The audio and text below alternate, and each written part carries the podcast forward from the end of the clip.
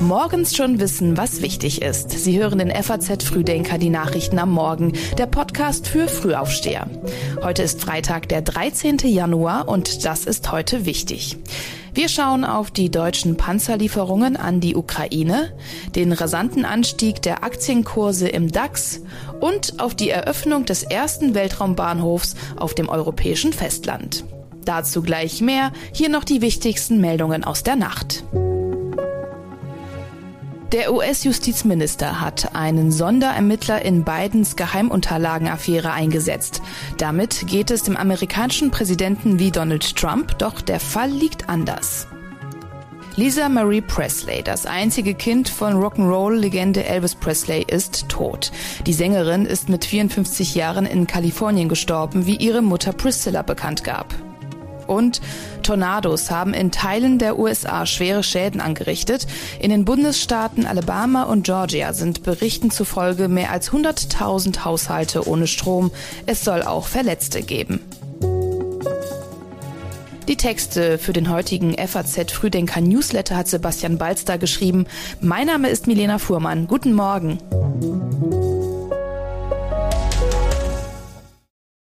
Panzerhaubitze, Flugabwehrpanzer, Raketenwerfer und ein Luftverteidigungssystem. Das alles hat Deutschland zur Unterstützung im Kampf gegen Russland an die Ukraine geschickt. Obendrauf gab es noch Bergepanzer und Minenräumpanzer. Der Schützenpanzer Marder soll auch bald dazukommen. Der Kampfpanzer Leopard allerdings, den die Ukraine besonders gern hätte, den soll sie hingegen nicht bekommen. Noch nicht.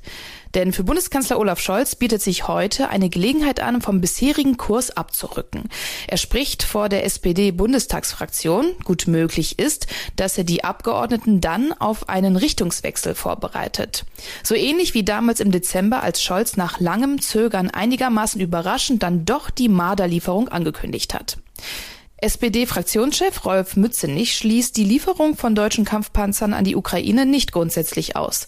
Zum Auftakt der Fraktionsklausur in Berlin sagte er, es gibt keine roten Linien und von daher glaube ich, soll die Ukraine das bekommen, was für das Selbstverteidigungsrecht wichtig ist. Gleichzeitig achten wir aber auch bei den Lieferungen und ich glaube, das sieht auch eine große Mehrzahl der Bundesbürgerinnen und Bundesbürger so, nicht in den Krieg verwickelt werden. Der Leopard scheint jedenfalls Kanzlersache geworden zu sein.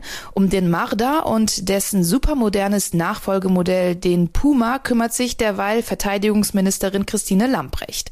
Gestern hat sie Panzergrenadiere besucht, die mit ihren Mardern zur schnellen Eingreiftruppe der NATO zählen. Bei ihrem Besuch hat sie sich überzeugt, dass auch der Schützenpanzer Marder die Erwartungen erfüllt. Also es ist sichergestellt, dass die Zusage des Bundeskanzlers, die Ukraine zu unterstützen mit Mardern, dass wir die äh, gewährleisten. Wir werden bis zum Ende des ersten Quartals dafür sorgen, dass 40 Marder und auch daran ausgebildete ukrainische Soldatinnen und Soldaten dann in die Ukraine gehen können. Das Nachfolgemodell Puma macht nämlich Probleme. Bei einer Schießübung sind im vergangenen Jahr alle 18 eingesetzten Puma-Schützenpanzer ausgefallen. Darüber will sie heute mit Vertretern der Rüstungsindustrie sprechen. Ohne die günstigen Importe aus China sähe es in vielen Weltgegenden ziemlich mau aus mit dem Wohlstand. Deshalb schauen Ökonomen heute sehr genau auf die neuen Zahlen zur Entwicklung der chinesischen Ein- und Ausfuhren, die heute vorgelegt werden sollen. Die Weltbank hat in ihrem jüngsten Konjunkturausblick für China ein ziemlich düsteres wirtschaftliches Szenario gezeichnet. Sie rechnet mit nur noch 4,3 Prozent Wachstum.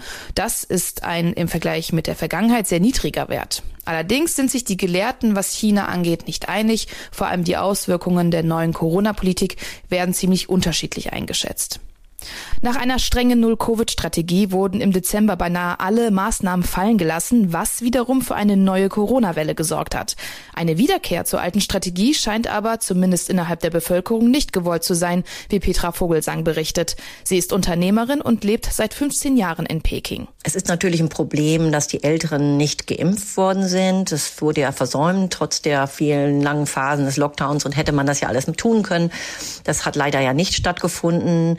Das ist sicherlich auch ein Problem, aber das führt aber nicht dazu, dass die Bevölkerung jetzt sagt, also es ist uns zumindest nicht bekannt, wieder zur No-Covid-Politik zurückzukehren. Im Gegenteil, es soll halt eher geimpft werden, Medikamente besorgt werden. Das ist eher der Ruf, den ich höre. Auch das Statistische Bundesamt veröffentlicht heute neue Wirtschaftsdaten. Die Experten legen die vorläufigen Ergebnisse ihrer Berechnungen zum Bruttoinlandsprodukt und zum Finanzierungssaldo des deutschen Staates vor. Im Haushalt der Bundesregierung ist eine Neuverschuldung von 115 Milliarden Euro vorgesehen. Wie hoch können die Kurse der DAX-Unternehmen noch steigen? Diese Frage stellen sich heute wohl viele am letzten Börsenhandelstag der Woche. Allein seit Beginn des Jahres hat der deutsche Leitindex um gut 8 Prozent auf mehr als 15.000 Punkte zugelegt. Seit September liegt das Plus sogar bei 27 Prozent. Und jetzt sind die Kurse wieder auf dem Weg zu dem Rekordniveau von mehr als 16.000 Punkten. Auf dem lagen sie, bevor Russland die Ukraine angegriffen hat. Hinter dem Kursanstieg stehen herausragend gute Unternehmensergebnisse. Zur Überraschung vielerlei war das Geschäftsjahr 2022 für die 40 DAX-Gesellschaften in Summe das beste in der Geschichte. Ihr Gewinn dürfte sich nach aktuellen Schätzungen zusammen auf 144 Milliarden Euro belaufen. Im Vor-Corona-Jahr, also 2019, waren es 86 Milliarden Euro, vor zehn Jahren 64 Milliarden Euro. Und hier noch ein Tipp, sollten Sie sich gerade fragen, ob es für den Einstieg in Aktien jetzt schon zu spät sein könnte. In der FAZ von heute gibt mein Kollege Daniel Mohr einen einfachen Rat. Dafür ist es nie zu spät. Der Grund, die Chancen auf Erfolg stehen besser, wenn man in einen Aufwärtstrend hinein investiert, als nur zuzuschauen und dann auf den nächsten vermeintlichen Tiefpunkt zu warten, den man dann wahrscheinlich eh wieder verpassen wird.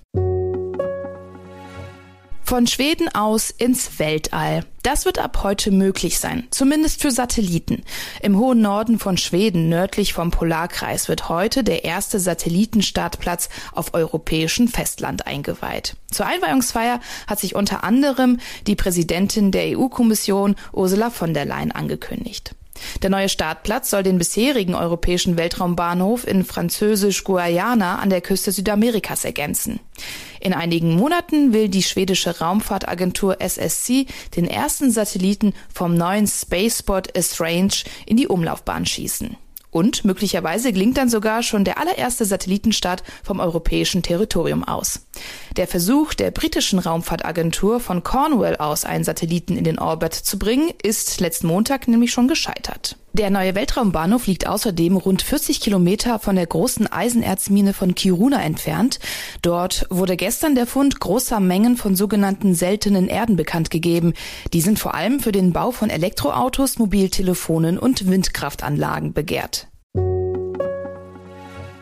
In Tschechien treten die Menschen heute und morgen an die Wahlurne. Dort steht die Präsidentschaftswahl an und mit ihr ziemlich illustre Kandidaten. Ein Milliardär, ein Ex-General und eine Wirtschaftsprofessorin sind Umfragen zufolge die Favoriten der Wahl. Der Milliardär Andrej Babis war von 2017 bis 2021 tschechischer Ministerpräsident. Er steht nicht nur wegen seiner kommunistischen Vergangenheit als angeblicher Geheimdienstler in der Kritik, sondern auch wegen seiner Geschäfte.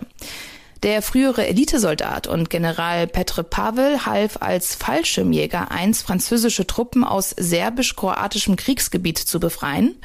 Und die Wirtschaftsprofessorin Danusche Nerudova ist nicht nur die einzige Frau unter den Kandidaten, sondern mit 44 Jahren auch die jüngste.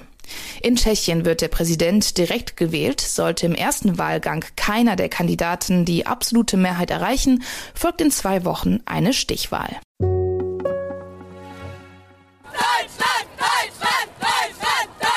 Heute darf wieder für Deutschland gejubelt werden. Um 18 Uhr läuft die deutsche Nationalmannschaft zu ihrem ersten Spiel bei der diesjährigen Handball-Weltmeisterschaft der Männer auf.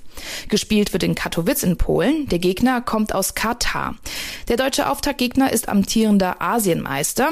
Die weiteren Vorrundenpartien bestreitet Deutschland gegen Algerien und Serbien. Die Deutschen haben seit dem Weltmeistertitel vor 15 Jahren keine WM-Medaille mehr gewonnen und zählen auch dieses Jahr nicht unbedingt zu den Favoriten Favoriten. Ihr bescheidenes Ziel ist es, ins Viertelfinale zu kommen. Und auch darum geht es heute im geschriebenen FAZ Früdenker Newsletter. Vor dem Landgericht in Frankfurt beginnt ein außergewöhnlicher Prozess. Angeklagt ist ein früherer Oberstaatsanwalt. Ihm werden gewerbsmäßige Bestechlichkeit, Steuerhinterziehung und Untreue vorgeworfen. Laut Anklage soll er rund 280.000 Euro Schmiergeld genommen haben. Besonders bekannt, der angeklagte Jurist soll die Delikte zwischen 2015 und 2020 begangen haben. Zu dieser Zeit hat er ausgerechnet die bundesweite Zentralstelle zur Bekämpfung von Vermögensstraftaten und Korruption im Gesundheitswesen geleitet. Und wie immer finden Sie diesen Artikel wie auch alle anderen Themen aus dem heutigen Frühdenker online auf faz.net. Die passenden Links gibt es in unseren Show Notes. Und das war's von uns für diese Woche. Montag ab 6 Uhr gibt es dann wieder eine neue Ausgabe des FAZ Frühdenkers, die Nachrichten am Morgen. Kommen Sie gut durch den Freitag und genießen Sie das Wochenende. Machen Sie es gut.